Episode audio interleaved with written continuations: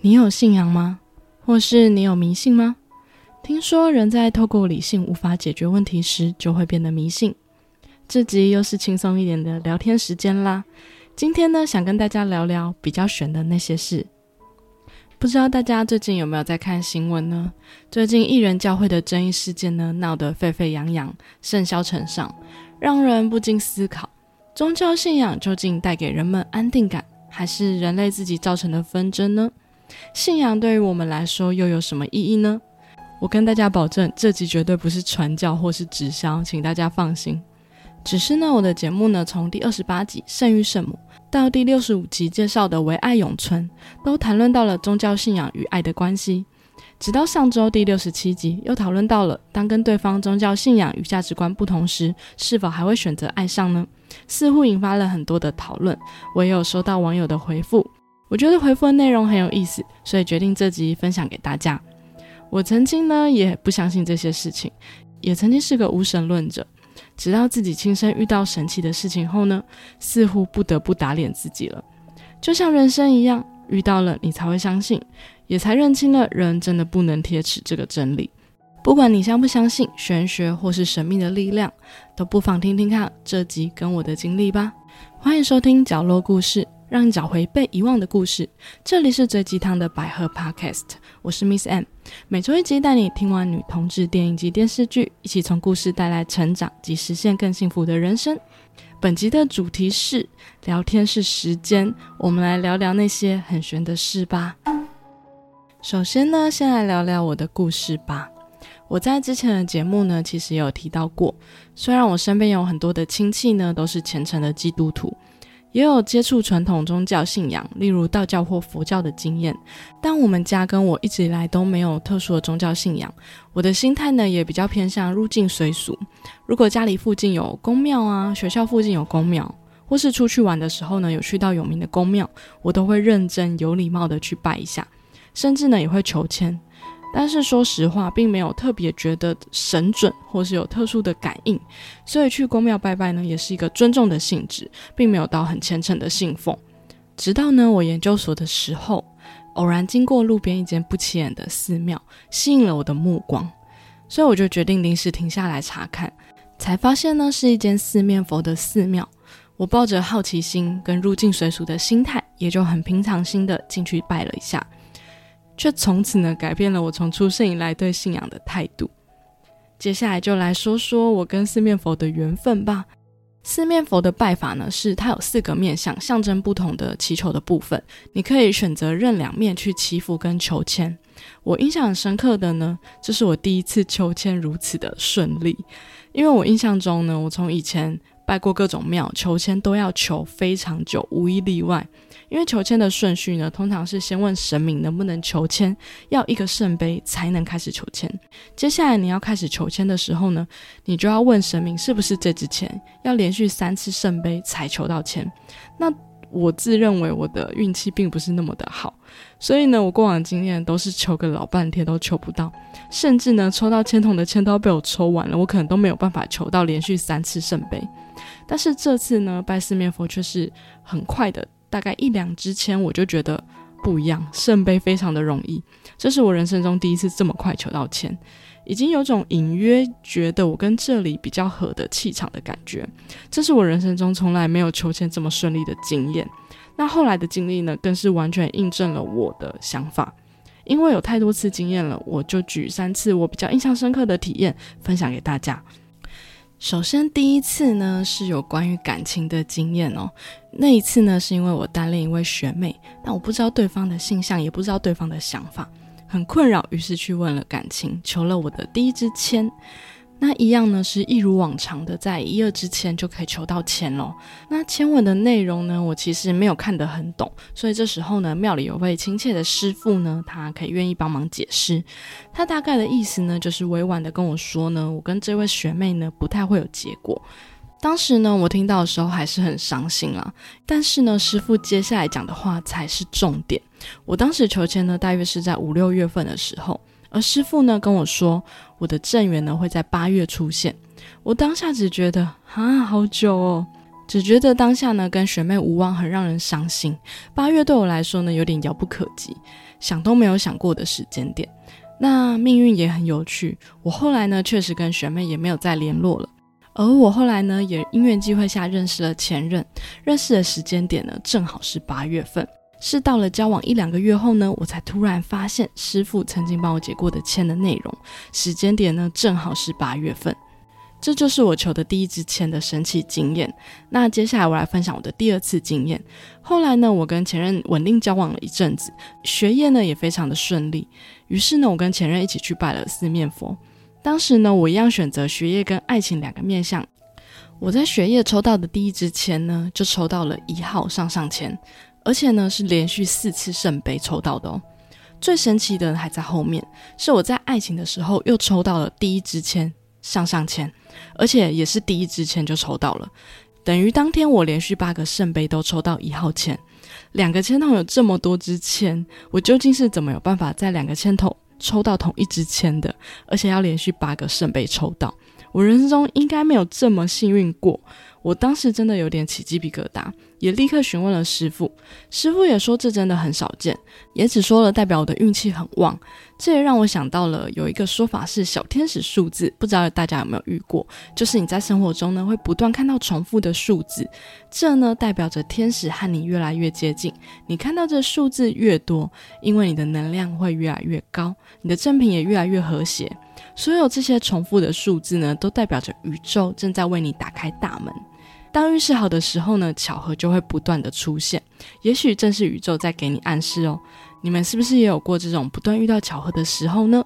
你有注意这可能是宇宙给你的暗示？你顺利接收了吗？接下来最后一次求签的经验呢，是当时呢为了隔年六月能否顺利毕业很焦虑哦，所以我当年的九月呢去拜了四面佛，询问我的学业状况。求完签之后呢，师傅说会很顺利，我当时呢就放心了很多。但是师傅呢却接着说，他说时间点呢看起来是在年底就会上。我听完的当下真的是完全问号，因为我是隔年的六月才会毕业，时间点跟今年年底也差太远了吧。但是师傅呢，坚持说时间很近，大概是年底十二月或是明年一月初附近。我当时也没有想太多，就回去了。结果呢，到了十月份的时候，我因缘巧合看到前公司的招考简章。当时呢，我只准备了两周的时间就考上了，而公布上榜的时间点呢，正是十二月。我是到了十二月看到榜单后呢，才又突然想起当时师傅解签的内容。所以呢，即便是当时一月还需要面试，我似乎已经超级有自信自己能上。我不知道大家有没有这种经验，就是有时候会莫名的直觉你会上，或是莫名的自信爆棚。那最后的结果呢，当然也是上了，也做了四年多的时间，直到前两年我才回到台中。到这边呢，神奇的求签经验呢就分享完了。我觉得让我感到最神奇的呢，是诗签上面呢，无论我怎么看都看不出有时间点。可是这位师傅解签的时候呢，总能说出时间点。我问师傅为什么看得出时间，师傅只说他就是感应到了。重点是呢，无论是当下的解签内容是好是坏，师傅呢都会用很正向的方式替我解签，所以每次去拜完呢，我的心情真的会好很多。我想当时呢，我可能把四面佛当做智商室了吧，因为当时研究所压力很大，心情也常常会很不好。所以呢，也许这些巧合呢，有可能是吸引力法则的暗示，也有可能，我不知道，我也不知道原因。但他真的陪我度过很多我彷徨忧郁的时光，也陪我经过最顺利辉煌的时光。那时候呢，四面佛对我来说呢，就是一种安定的信仰，它让我成为了当时更好的人。这段经历呢，让我改变很多。我开始相信宗教信仰也有缘分的事情，没有缘分呢，不代表不存在。不管我信不信，我也不再铁齿了。就跟人生很多事情一样，绝对这两个字呢，我变得越来越少说。绝对不怎样，绝对怎样。批判别人的话呢，也变得很少说了，因为我知道每个人的背景环境都不同，我不一定认同，但我会尊重。因为人生有时候呢，就会默默的发展到那个地步，你也没有办法控制跟预测。批判别人，还不如学习怎么面对自己的人生。既然有适合的对象跟工作，那也有适合自己的生命跟信仰啊。无论我信不信，只要信仰能带给我正向的力量，让我成为更好的人，那就是好的信仰。纠结真不真实，对不对？不一定有任何意义，就跟找另一半好像是一样的道理。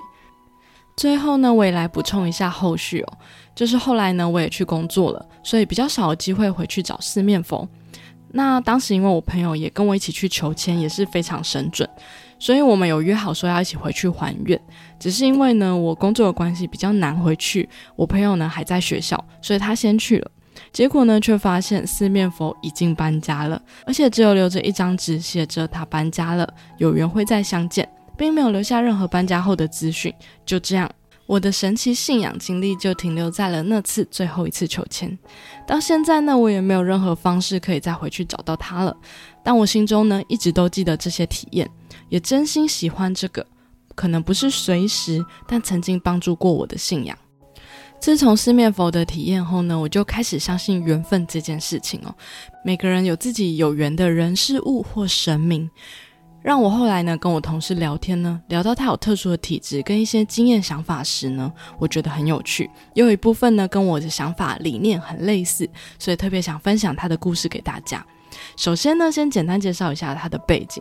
他们家呢，其实有很多人都有特殊的体质，也有亲戚呢是做宫庙相关的工作。他自己本身呢也能感应得到，甚至呢可以看到一些模糊的躯体。他分享了一些他感应到的经历，但是很多太可怕了，怕会吓到我，所以没有说。那有机会呢，我想要再分享给大家。但是接下来呢，我想要分享的呢，是我们都很认同的一些观念。不知道大家有没有听说过吸引力法则？里面呢有个概念是吸引力法则是公平的，你给出什么，它就会还你什么，你给出去的都会回来。而且未必呢是当下就会有立刻的回报，但宇宙呢会从其他人或其他地方回馈给你。所以我在这边呢就想要分享我同事的故事给大家。我同事呢他以前住在云林，他说他车子的后车厢呢都会备着袋子，因为呢工作的地点比较乡下的关系呢，他下班回家的乡间小路呢经常会看见动物的尸体在路上，他都会呢停下车子，用袋子呢将他们的尸体移动到适合的地方，并安顿好他们。他说呢，这些他的无心之举呢，让他在那一年的运气真的莫名的好到爆炸，什么事情呢都非常的幸运跟顺利，也经常会中奖。这部分呢，就跟我相信的人要有善心是很类似的。我们都相信善心会获得回报，但是呢，他有强调哦，这种善心呢，并不是刻意为之的做好事，而是发自内心不求回报的善意。老实说呢，我以前是个蛮自私的人。我只在乎自己，不太在乎别人的想法。我也并没有觉得这有什么问题。但我后来觉得呢，似乎越对人计较，自己就会变得越贫穷；对别人越保持善意呢，这世界呢就会回馈给你善意。这也是我到很后来，甚至是这一两年才有的体悟哦。就像做节目对我来说真的很开心，我很乐意呢把我的成长分享给你们，而你们给我的回馈呢，跟我自我的成长呢。真的都让我觉得，我得到的会比我付出的多，非常非常多。这是我没有开始付出前是无法体会到的感想。所以现在的我呢，真的改变了很多。我想呢，用善意对待这个世界。我也相信这份善意呢，终究会以某种形式回馈给我。你们也有过一些无法解释的体验吗？欢迎分享给我。哦其实呢，我平常生活中呢，也会跟朋友见面，也会听到一些很有趣的真实故事。最近有考虑呢，会多分享这些故事给你们，或者是呢邀请一些人来上我的节目聊聊他们的故事。希望透过这些故事呢，能够带给你们不同的启发，以及带来一些收获。最后呢，我想分享一则网友私讯我的内容。大家还记得在上一集我有分享我在 IG 问大家唯爱永存那时候的选择题吗？啊，我来回顾一下。我问大家：当遇到宗教信仰或价值观不同的对象时，你会选择义无反顾的爱上，还是放弃呢？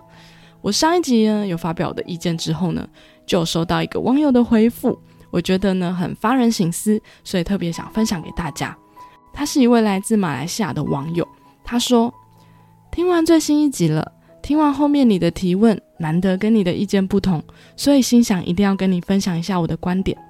关于宗教信仰那段，我记得我投了义无反顾，主要是因为我身边刚好有活生生的两个例子，证明了爱是可以容忍宗教信仰的，所以我才相信可以义无反顾。我闺蜜和她老公，还有我表哥和表嫂，曾经他们也曾为了宗教理念不同而有过很大的争吵，也一样分手再复合。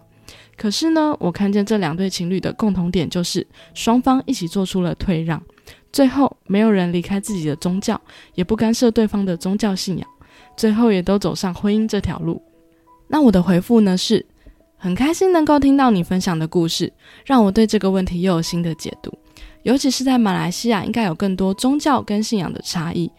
但我想到的是呢，也许宗教信仰呢是两个人还愿意妥协退让的地方，代表他们对彼此都是更胜于宗教信仰的存在啊。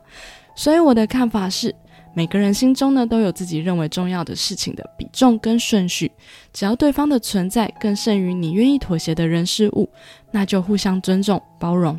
但如果涉及到个人底线的东西，如果不能退让或一直退让，会让你无法开心跟幸福。